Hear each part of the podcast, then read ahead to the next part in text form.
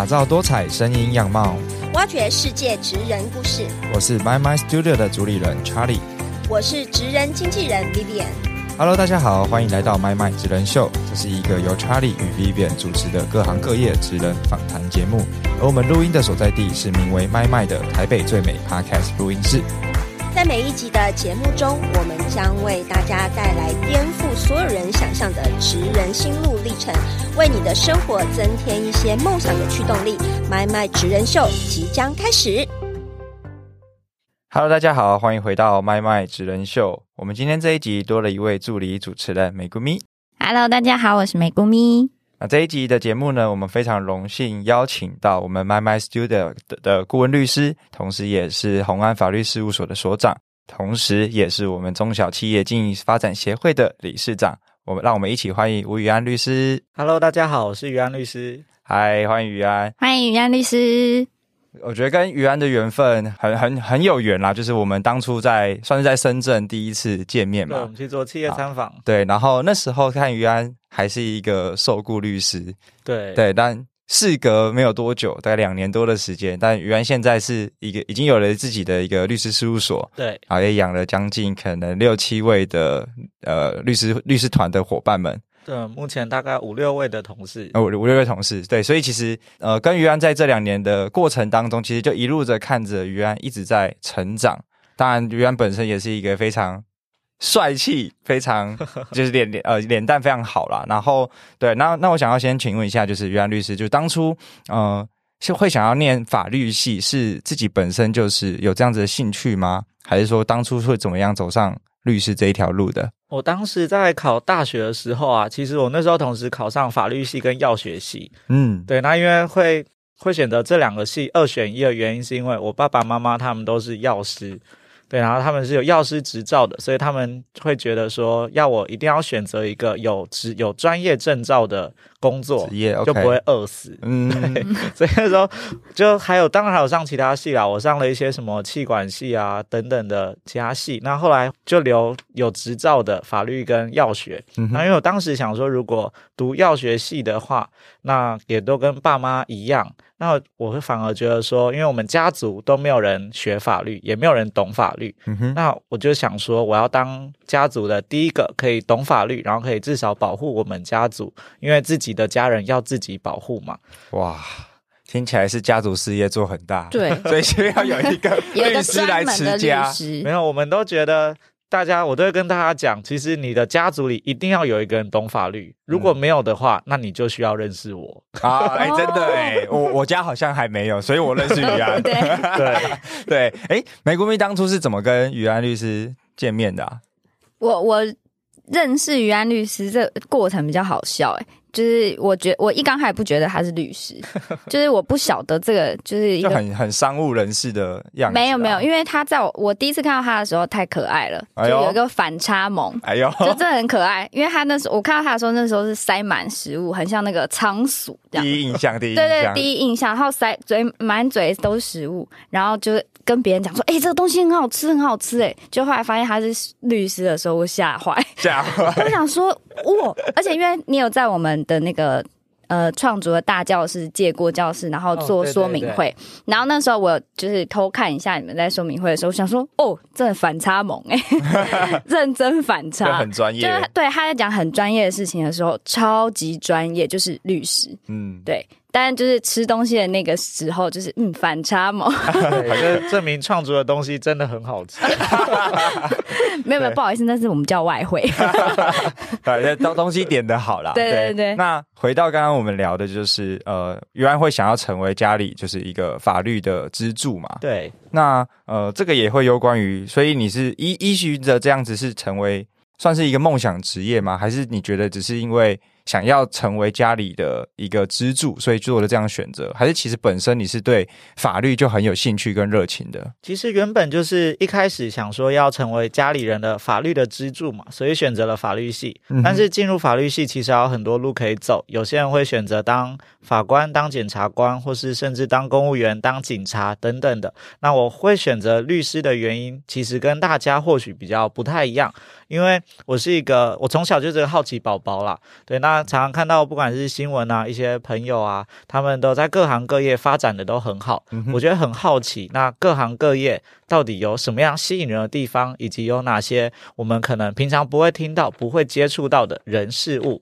我都很想多认识。那因为律师是一个比较特别的行业嘛，他有机会可以接触到许多一般人接触不到的东西。对，没错。嗯，所以我当时才会选择要当律师，然后希望自己可以看到更多的东西，然后可以可以飞得更高更远，大概是这样的嗯。初衷。哦，所以也是就是对于人事物都充满着各种好奇，好奇对。所以刚好律师这个职业可以满足你的这个兴趣或者是一个探索的过程。对，因为我觉得人生苦短嘛，我们一个人 哇顶多就活就活个什么八九十岁，那我们大学出来也就二十几岁了，嗯，那也只剩五六十年的时间可以活，那我就会希望在有限的时间内，那看可以看到多少不一样的东西，那可以让你带走这样。哇，哦哎、我觉得律师讲的话都非常有格调，也很有智慧。但据我所知，因为律师其实要当律师，其实真的不容易。没错就是那你觉得要成为律师，有没有什么必要的特质？我觉得成为律师，你第一个最重要的特质，你要会考试。真的，是因为要背法条吗？对啊，因为我们律师是要要执照嘛，那嗯，以法律系毕业，其实第一年就毕业当年应届考上律师的基的比率没有那么高，可能台大、政大他们考上会比较多一些些。嗯。对，那像我自己，我也第一年没有考上啊，我是考到第二年，我当全职考生，重考了一年，才好不容易考上的。嗯所以第一个特质是你一定要会考试，要会考试，对，那这蛮重要的，在台湾的教育制度之下。哦对啊，，对啊。那除此之外啦，我们当然取得了律师执照之后，你还要有很重要的特质是你要持续的进修，因为法律日新月异，我们常会有修法嘛。嗯因为立委就是负责修法，那民意代表什么也是促进我们台湾法律往前走啊，所以你要持续的精进。那当然更重要的是，你要对法律有热情，以及嗯帮助人的这件事情。嗯哼，因为我觉得律师就是帮助人的一个行业啦。没错没错。对，那如果你也不喜欢跟人接触，你也不想帮别人，只顾自己好的话，你也没办法当一个好律师。嗯嗯所以我觉得帮助人的热情是很重要的。第二件事，嗯那第三件事是你要有你的法律上比较独特的专业，因为像我们平常常常看到的车祸啊，或是漏水，或是什么要离婚啊、要离婚啊、抢小孩啊、争财产这些，其实大家都会，但是。比以现在比较特别的，像我们新兴科技、区块链啊，或像现在我们在这边直播嘛，一些嗯网红、自媒体，嗯都是些比较新兴的产业。对那有没有律师可以去协助这样子的专业？它就是蛮特别的一件事。所以律师，我觉得第三个很重要的是，你要找到自己的专业，而不要跟所有的律师会的，如果都一样的话，那你会比较难走出自己的路。嗯，就是等于在专业领域又有一个自己的独特定位，对，让人家想比如说想到新兴的，比如说区块链的律师啊、自媒体律师，反而就直接想想到宇安。对啊，对啊，哎、但我刚才第一针对第一点，我非常非常的好奇，因为像我知道我我自己也知道，律师要考试是一个非常难的事情，而且我也听也听过蛮多故事，是他考了好多年，对，然后一直没有考上。嗯，那因为我我觉得我们听众有些可能是呃正在念书当中的法律系的学生，嗯，那于安能不能跟大他呃我们这些听众去分享说，呃你在重考那一段时间的一个心境或者是心路历程，怎么样在一年中的时间调整好自己的心态，然后就考上了就是律师这样。其实重考就是在第一年应届没考上的时候啊，在拿到成绩单的当下，其实就会晴天霹雳，就会觉得。可以想象，对，就觉得全世界都在转。那时候其实我只差零点五分，哇，对，我们满分好像是一千分吧，嗯那哼及格我有点忘记是几分，大概四百分，诶，大概四百分或六百分左右。然后我那时候就是就是只差零点五分就会考上律师哇，了。呕死，隐恨呢真的呕死，对，那但是还是要人还是要面对生活，要继续往前走嘛。对，没错，，那所以我那时候。因为也很多人律师会考很久，考个五年、十年，对啊甚至都大有听过蛮多这种嗯都大有人在。对，但是我会觉得，呃，我不想要让自己在一个那么不确定的状况之下，嗯所以我那时候给自己一个很严格的目标，嗯我只再考一年。如果这一年我没有考上，我就不考了哦。那你就要干嘛？我可能就会去当，那时候想说，但是去可能去做保险啊，或者是去做什么业务呃就直接转换一些职业这样，对，直接转行，哦因为不想让家里人压力太大。对，哎，真的是下定决心哎，对，所以我等于是破釜沉舟，给自己就一年的时间。背水。一战，嗯，对，那那一年我也是过得蛮痛苦的啦。嗯我每天早上固定哦，我每天早上是呃四点的闹钟，然后允许自己赖床到四点十分，OK，然后起来之后我就一直读书。我我大概可以两个礼拜都没有踏出家门一步，我就除了读书之外就是睡觉。哇，哇，所以你那时候就在见习 COVID nineteen 的生活，对，你也没有任何的休闲，对，所以在这种很可怕、很高压的状况之下，那在我第二年考试的时候，其实我在考之前我就觉得，如果我连这样都考不上的话，嗯。那这个条路就不适合。OK，对，对，那后来当然也是顺利的考上了嗯啦。那这部分如果要给考生的建议的话，呃，我反而会建议，因为很很多人都会想说，反正就继续考嘛，那可能边工作边考试，那当然可以取得平衡也很好。只是如果你今天下定了一个决心嗯，你有一个很明确的目标，那我相信对你考上律师这件事情是会非常有帮助的。嗯，所以呃，真真的，我觉得有一个很明确的目标，而且是你已经给自己一个很明确的时间对，，如果没有退路哦，对已经没有退路了，那那个呃内在的驱动力，就像你赖床可能就只十分钟10分钟。你就起床，对。然后就这样子持续一年嘛，就是对，大概就持续就一直到考试为止。对啊，所以这个的意志力是，其实是我我我很佩服的，因为呃，我也当过考生，但考研究，我那时候是考研究所啦，那当然也会设定，比如说七点要起床要干嘛的，嗯。可是没有像这样持续一整年，因为我也没有说考不上这个选项，顶多就是念比较不好的，念成绩比较就是分数比较低的学校啦，或是也不要说顶多就不念嘛。对对对对对，所以就真的会很佩服哇，所以呃很难想象，原来是经历过一个可能将近一年的时间，然后非常自律，然后很清楚自己的目标，然后去完成自己当下很想要的事情。对，算是比较自虐一点吧。哦，OK，嗯，自虐，那呃，从考上了律师到呃呃，比如说，因为我们刚才讲的是考上律律师前的这一段时间，对，那真的到比如说考上了之后，就直接到事务所去工作了吗？还是说那个时候考上完之后的职涯会是怎么走？哦，因为我们律师一开，我们毕业之呃考上律师之后，我们会有规定要实习五个月，嗯那我们五个月就会找律师事务所去进行实习。嗯哼，啊那时候我一开始，嗯，因为我们律师事务所可能有人是比较大的商务律师事务所，可能甚至做跨国并购的那一种。嗯哼，那我当时是选择了比较 local 的，我们是做一般平常大家会看到的的一些案件，我们在新闻上会看到或朋友身边会碰到会听到的嗯一些相关案件，我就选择了传统的事务所。那我当时在里面，呃，我待了就实习五个月之后，我又在那边继续当受雇律师，给人家聘。我在里面总共做了前后大概做了两年的时间吧。嗯哼，对，那之后因为我对于商务还真的是比较有兴趣，而且我想要有经营自己的品牌啊，自己的人脉。嗯那我希望我所有花的时间都是为自己做事。刚刚讲了人生苦短嘛，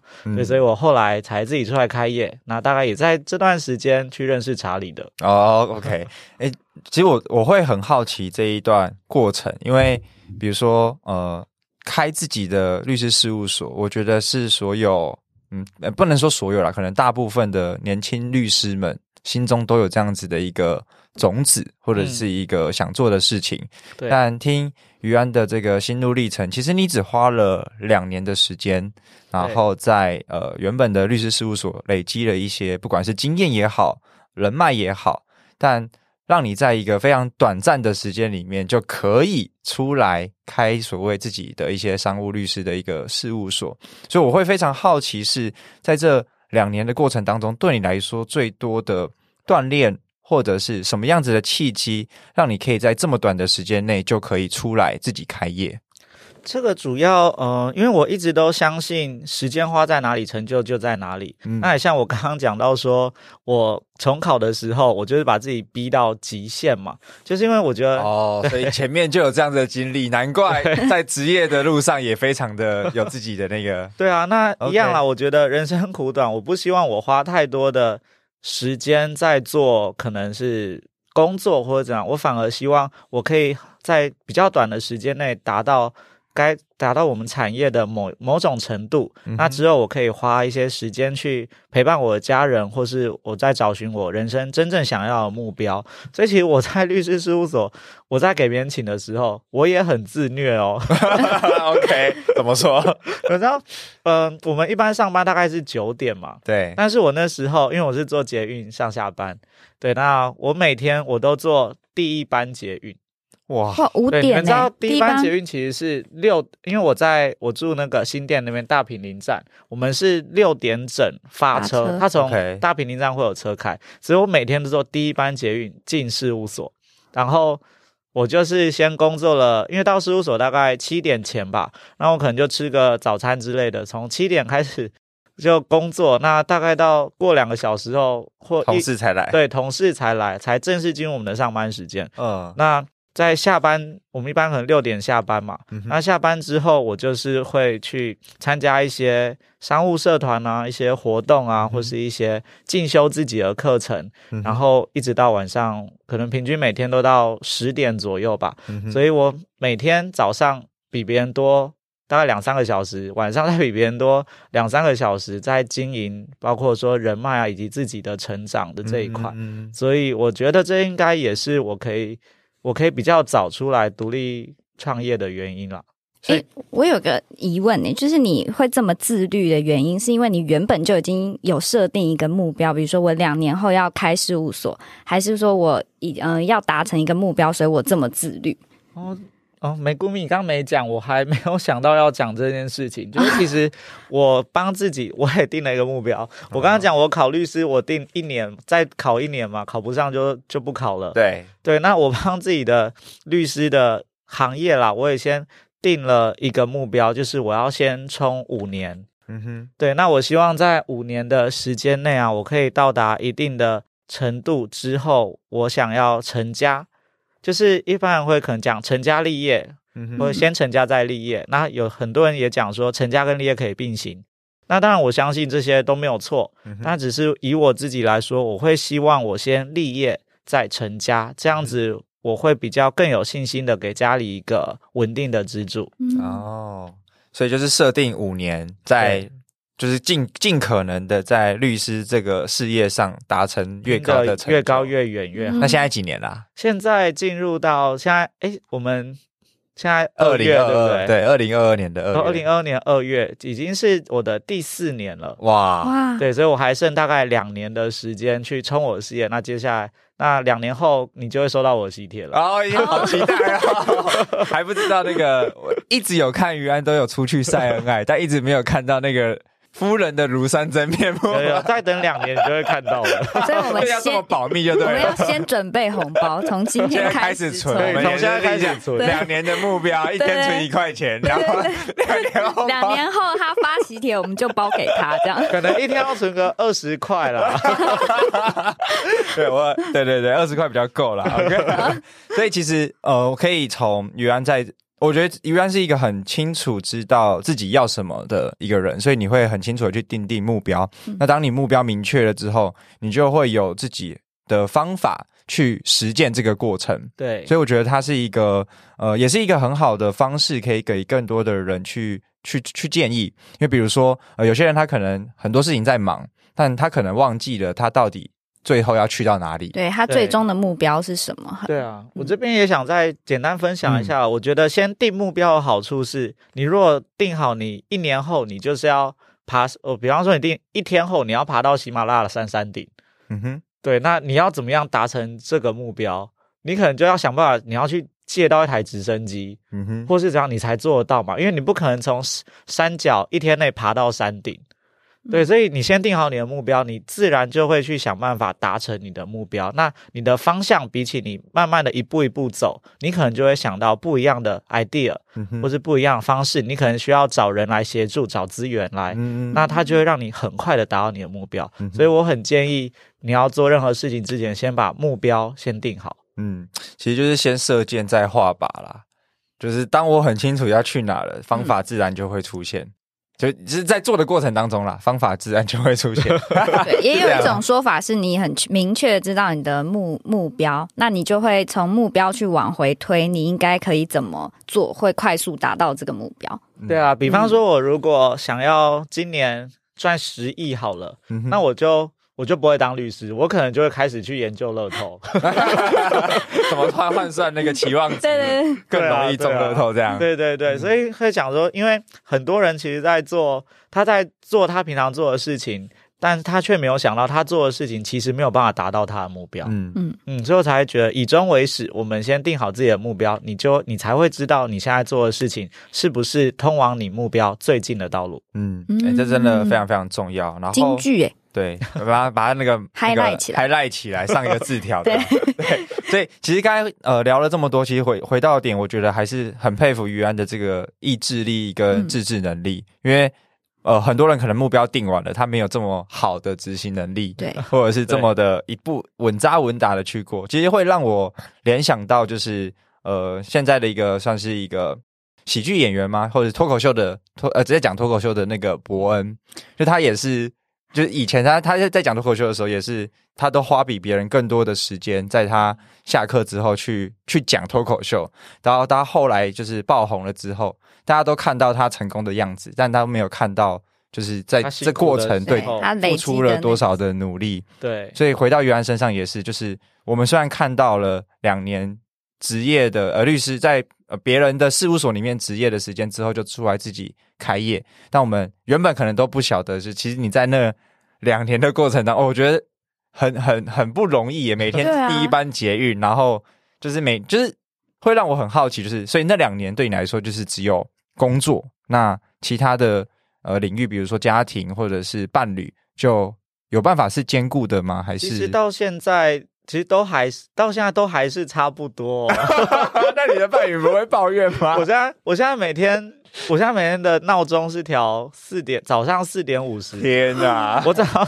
我是早上四点五十就开始起来工作的人，然后大概工作到晚上十一二点才能睡觉。对啊，那我觉得就是嗯，因为我现在大时间大部分一样都在工作啊，因为我的五年期间还没有到嘛。嗯那我就希望，尽量压缩自己在五年可以做到，看可以做到什么样的、嗯，的程度。嗯哼，对，那至于我觉得其实很重要的是家人。嗯哼，对我来说，我在嗯，大概在两三年前吧，我开始想到，哎，我爸妈就我父母已经年纪也不小了，已经都六十几岁了。嗯哼，对，那其实可以陪伴他们的时间，或者见到他们的时间，顶多也不过就再多个三四十年，也一百岁了哦。嗯，对，那我就突然发现说，哎，陪家人的时间好像真的是用手指，呃，手指数不完啦，就是可能真的就只剩几百次或几千次，嗯也不会再更多了。嗯所以我就大概从那时候发现这件事之后，我就花很多时间在陪家人。嗯哼，对，那虽然我说我都在工作，但是我现在如果我不用在外面，我不用见客户的话，我基本上就是躲在家里，嗯我会在我的餐我们家的餐桌上用笔电。嗯哼，对，那我爸妈就在旁边看电视，在旁边 吃东西，那我就在旁边工作。嗯那我觉得不管怎么样，我看得到他们。那有时候就是一种陪伴。对，然后或是嗯聊个两句之类，我都觉得蛮好的。嗯那以及说，嗯、我除了一到五在工作之外，我六日基本上我就都在家里陪他们。嗯，那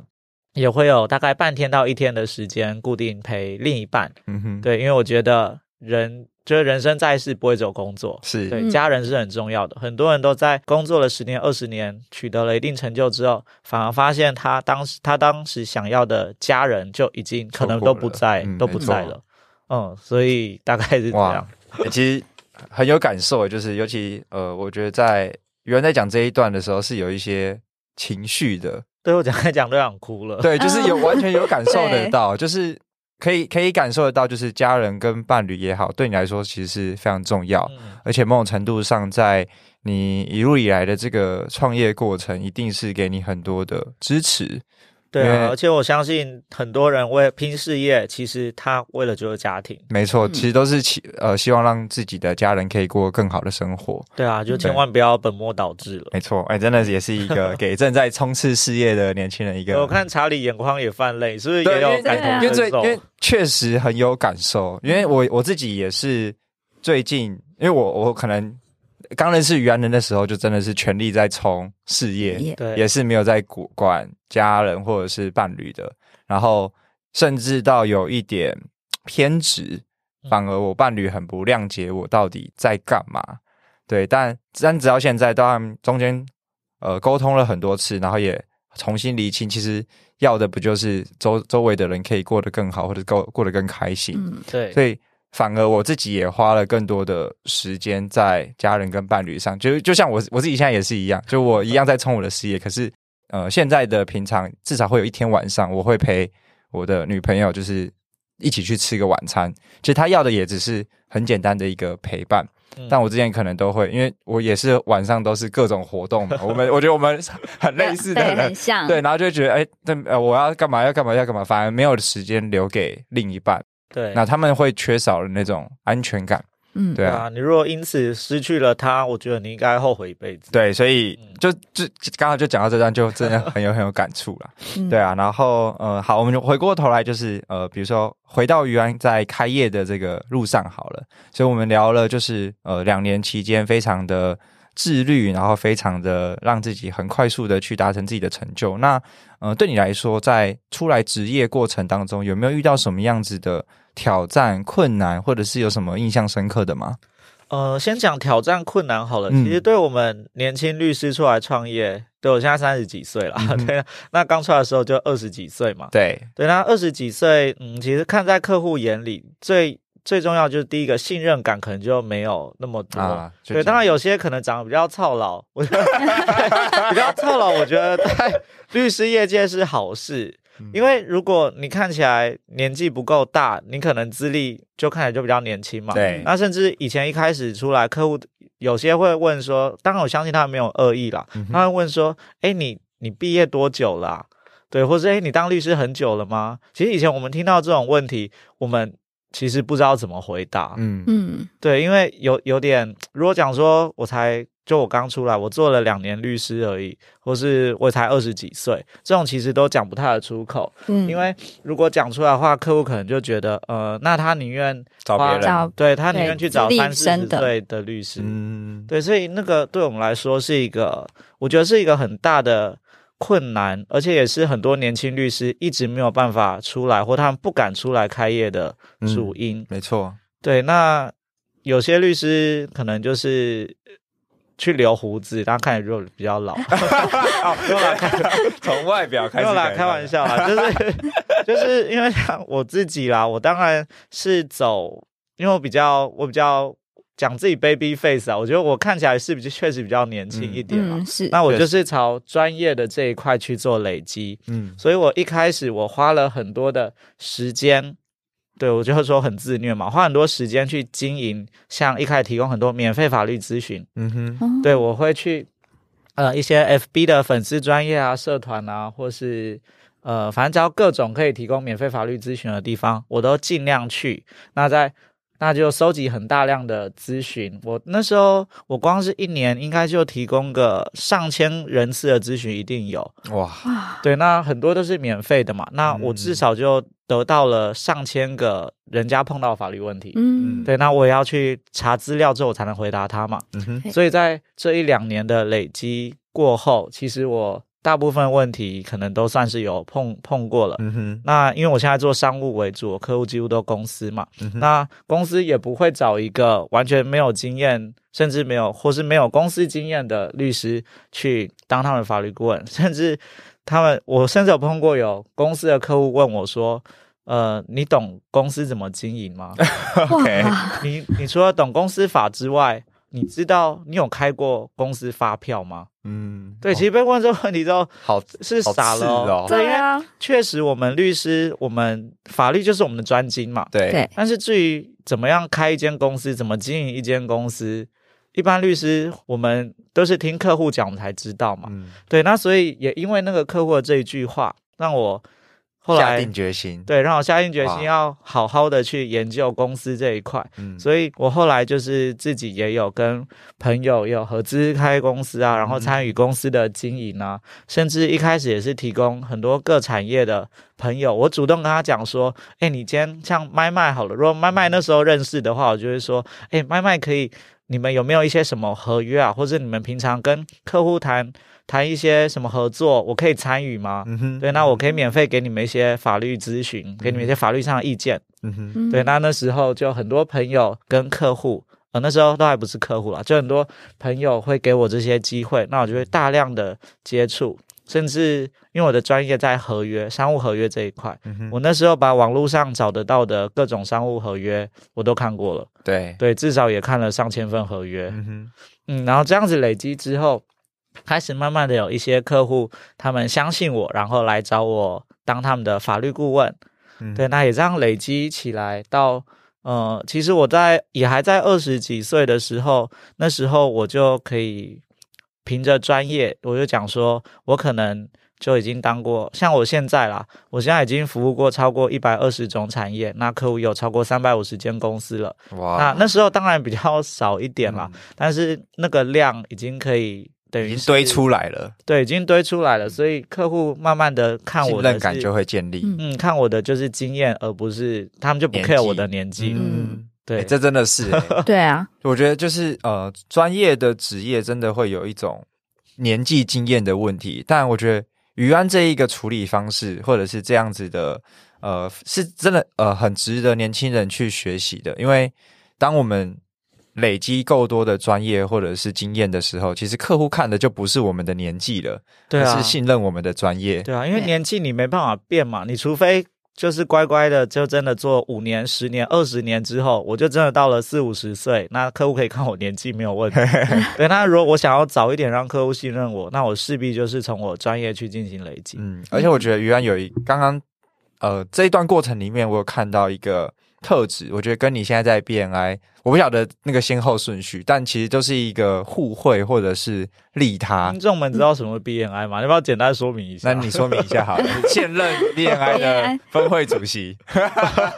好，这样都 Q 到 BNI。简单讲，它就是一个现在在台湾还蛮多人会去参加的一个商会啦。那我也透过在这个商会经营了许多的人脉，跟取得许多的资源，这样。嗯，嗯，现在是哪一个分会的主席？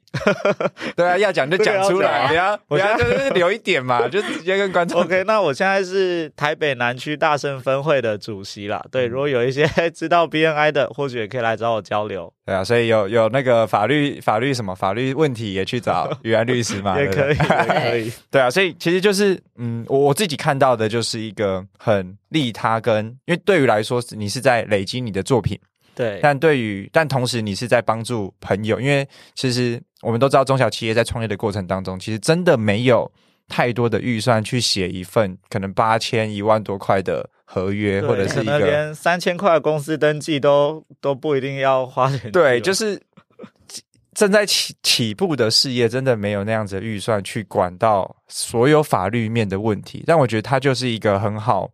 呃，可以说是练习也好、互补也好、互惠也好的一个过程。对啊，那呃，当初是呃什么样子？就是用呃，怎么会有这样子的想法产生？其实就只是为了快速累积作品嘛，还是其实有一些呃，其实大概就几个面向啦。第一个就像我刚刚一开始有讲到说，我很喜我很喜欢研究各式各样的商务，我想看看各个产业有没有什么很特别的东西是我们一般人看不到、想象不到的。嗯哼，对，所以我那时候就会希望接触各个产业嘛。那第二个，我喜欢交朋友，像我跟 Charlie 也是这样对，变成很好的朋友。嗯，没错，对啊，那呃，因为专业毕竟是法律嘛，那交朋友最快的方式就是看能不能帮到他，在法律上帮到他。嗯所以我也在那段期间内交到了很多很好的朋友，嗯就算现在不是客户，但还是仍然是很好的朋友。嗯有任何的问题啊，我们都还是我们都还是会互相的去做协助。嗯哼那主要，然后第三个，当然我也是希望累积以累积经验跟累积人脉来说，就这件事情，嗯，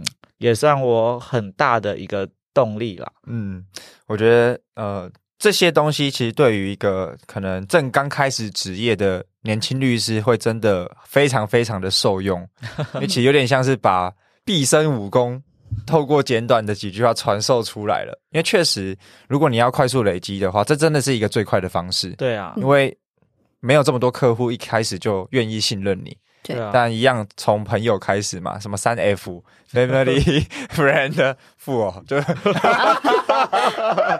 对，好啊。回过头来，其实于安刚刚有讲到，就是呃，在可能短短的时间已经累积了超过一百二十几个行业，然后超过三百五十间的企业客户。那对于你来说，你有没有自己的一个接案的流程？因为这个也是一个很快速累积的过程，但一定会有一些方法嘛？有没有一个流程可以跟听众们分享？嗯、这部分如果要讲流程的话，当然，嗯，各行各业都会有一些接案的 SOP 的流程。嗯哼，那以我们律师来说，嗯，我就讲以我自己来说好了啦，因为我比较是秉持着，呃，我不希望客户去花无谓的钱，嗯哼，因为因为如果今天客户他可能不需要花这八万块的律师费，但是我们为了赚钱，然后让他来委任我们花这八万块，我会觉得，其实我觉得有点良心不安，啊，确实，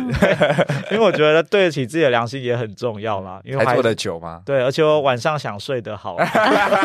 这真的很重要。对，所以我一般啦，我都会跟客户去做。如果有人有法律需求的话，我都会先很初步的跟他了解一下，他今天需要的是什么样的状况，他碰到什么状况，他需要什么协助。嗯，他今天或许只要我告诉他两三句的咨询的结果，他就可以自己去处理了，他一毛钱都不用花。嗯那有些人可能会需要。呃，就沟通之后，发现他可能需要我帮他写一份法律文件呢、帮他写个起诉讼状等等的，那也不用再花那么多的钱去真的委任律师去陪他出庭。那这个我们就会收个写状的费用。那如果真的他的案件是需要律师陪他不可的，那我们就会进入到一般的诉讼的委托。嗯哼，对，那是一般诉讼案件的状况。那以我的，因为我客户大部分是公司啦，以法律顾问这一块来说，其实我都会先跟客户交朋友，嗯。因为我我在刚刚也一直说，我其实很想认识各行各业的人，嗯哼，所以只要是有法律顾问的需求，或是他们今天是公司的企业主、老板，他们今天有碰到什么法律问题，我其实都会免费的给他们，建议，嗯，免费跟他们聊一下，嗯，看能不能给他们一些建议。嗯。对，那先交朋友为主，然后就先交朋友再做生意嘛。嗯。嗯，哇，这真的是一个很就是读，应该说这也是行之有年的经商之道啦。对啊，就是先以情养商嘛。对，我们先交完朋友了，先玩闹完了，那自然而然生意就是你的。对，但是也是 要特别强调，就是就这件事情呢、它不适用于每一个人。没错，真的。对，而且呃，如果我反过来，我是直接以做生意为主的，我相信我接到业务也会比现在更多。嗯哼，对，那只是因为我自己的个性，我喜欢跟各行各业的人交朋友，嗯对，那所以我才会以交朋友作为出发点。嗯哼，诶，那比呃，在职业的过程当中，因为可能也因为呃担任律师的这个角色，也认识了很多的各行各业的朋友嘛。对，那有没有什么印象深刻的，不管是案件也好啦，或者是一些经验，可以跟听众们分享的呢？要讲认识朋友，就像我可以认识 Charlie，就非常有荣幸，让我有 是我的荣幸吧。对啊，像认识各行各业朋友有个好处啦，就像认识 Charlie，我就有机会今天在这边跟 Parkes 跟大家聊聊天。对，也是我们麦麦的荣幸。对，就像我有认识一些比较特殊的朋友，那或是做餐饮的朋友，他们我就会有我去各地就会有吃不完的东西，我喝不完的饮料。。对，去一些饮料店，可能喝饮料也不用钱，这样、嗯 对，会有一些好，会有一些好处啦。那当然，这些都是真的是很附加的啦。对，那我觉得，嗯，出发点当然还是就是助助人嘛。嗯哼，对，那认识那么多朋友，让我最开心的是，我现在对于各行各业，不管是在电视新闻上看到，因为新闻上有时候会播一些我们看不懂的东西嘛，哦，对，对，那现在我哎可能都看得懂了。嗯，然后新新闻有时候播什么以太什么以太币、虚拟货币大跌或什么东西的，那现在大概都知道在讲什么。嗯哼像最近有 NFT，对，对我觉得有一些很多朋友在做 NFT，、嗯那这件事情很多人也不知道。嗯那我因为有接触到交朋友，所以也会知道。嗯哼，那如果哦，讲到你刚刚有问说有趣的案件，对对职？业的案件，我跟大家分享一个比较轻松有趣的案件好了。大概在几个月前，有一个有一个当事人跑来问，跑来问我说，就是他发生了一件很可怕的事情，很可怕的故事。他他是房客，他跟人家租了就租了一间公寓，公寓的其中一间，嗯，那就是有客厅啊，有房间的那一种。嗯，对，那他就说，律师我，我觉得我家好像有人在我不在的时候跑进来。对我发现有什么好笑？对，那是很严肃的问题，就是他担心是有招小偷或是什么的，因为他发现他客厅的东西好像会被动过。嗯哼，对，他说他下班，他是早上会出去上班，下然后下班回家就发现好像被动过，我就我就因为我也蛮担心，如果真的是有小偷或什么的，甚至他甚至他会有人身安全，所以我那时候就建议他，就是看是不是去报警，然后以及说在你家客厅，因为他自己家里嘛，在家客厅装监视器，嗯对，然后果不其然，他真的在装监视器了过两三天之后，他真的有录到有人，就是有人在他上班时间闯进他家里，然后在他客厅不知道做什么事情。对，然后呃，然后后来我就就建议他就赶快去报警嘛。嗯哼，然后后来他去报警之后，警察来一查监视器，然后也看了一下这个，就是他们一起仔细的看了一下这个人到底是谁。然后后来发现，就接下来就比较有趣一点了，发现这个人居然是这间的房东。对对，他住在楼上，然后是一个北北，大概应该七八十岁的北北吧。对啊，他因为这个北北啊，他后来去警局说明的时候，北北也是满脸无辜啊。他就因为北北他可能也不知道说房子租给别人你就不能进去，去对对，，OK，所以 北北他就他会进去的原因就是在于，因为北北他下午就早上起来，他下午都会喜欢看电视，然后因为他们家的就是电视在那几那几天电视坏掉了，然后他就想说，他就想说，因为楼下还是他的，他只是租给这个房客住嗯而已嘛，所以那个北北他就在下午的时候，他就拿着，因为他只有钥匙嘛，他就拿钥匙去楼下，然后开，然后就在客厅看电视。对，他不晓得，就是公共区域也算是租给房客。他他不知道啊，他就就北北嘛，他他就想说看个电视应该也也不会怎么样，然后在房客下班之前，他就就会回去，他就回去他自己家里嘛，他想说也不要打扰到他，所以他才才没有讲，对，然后后来就这件事情法律面我们就不特别讨论了，反正后来这件事情，因为房客也知道，因为北北人其实很好啦，呃北北平常见到也都会聊天呐、嗯。只是他也知道北北不是故意的，所以后来这件事情也没有去立案或是干嘛的，就蛮有趣的一件事啊。也想跟大家分享说，其实在，其实法律并不是每个人都懂的。那如果你不懂法律，其实是会不小心触法的哦。今天如果那个房客想要告北北，搞不好北北会有罪哦，是告得成的这样，对啊，因为他侵入住居嘛，哦。对啊，你也不能说不懂法律，然后就可以去犯罪。啊哦，哎、所以真的哎，家家真的要有一个懂法律的人，对不懂就要赶快找不要找安于安 对，对对对对对啊！那呃，最后啦，就是因为我们知道于安其实在专注自己的事业上面，那同时又兼顾了非常多的，不管是社团或者是商会，然后又有做不管是自己的自媒体、短影音等等，就是。我会说你是一个时间管理大师，那到底你是是怎么好的管理时间管理大师哎，这样问你喽。听起来是啊对，，听起来是啊，对我前面讲那么听起来震惊，对但我不对？真的是蛮好奇，他是你是怎么安排自己的时间？除了刚刚你说你很自自自虐，这样就是很自律，那就是像你参加这些活动，你通常都会怎么样安排你的时间？其实以时间来说啊，因为嗯，现在坊间有很多教切割时间的嘛。那像我自己是以大概以十五分钟为单位。我如果很短的，番茄钟的，对对，番茄工作法，对对对对对，我是以休息不知道多久。对我 我以十五分钟为单位，OK，我是十五分钟，但是不休息。OK，所以十五分钟就停下来，然后再继续做十五分钟。就是像我今天如果是有客户有电话会议的话，我可能就评估一下他的状况是。呃，会需要多长的时间？那如果他只是问一两个问题，我就抓十五分钟给他。哦，那十五分钟后我就接下一个客户。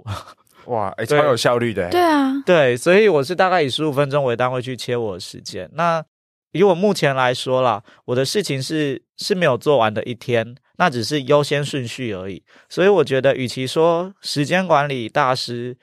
呃，我觉得我不算时间管理大师，但是我会把每件事情的 deadline 会压好。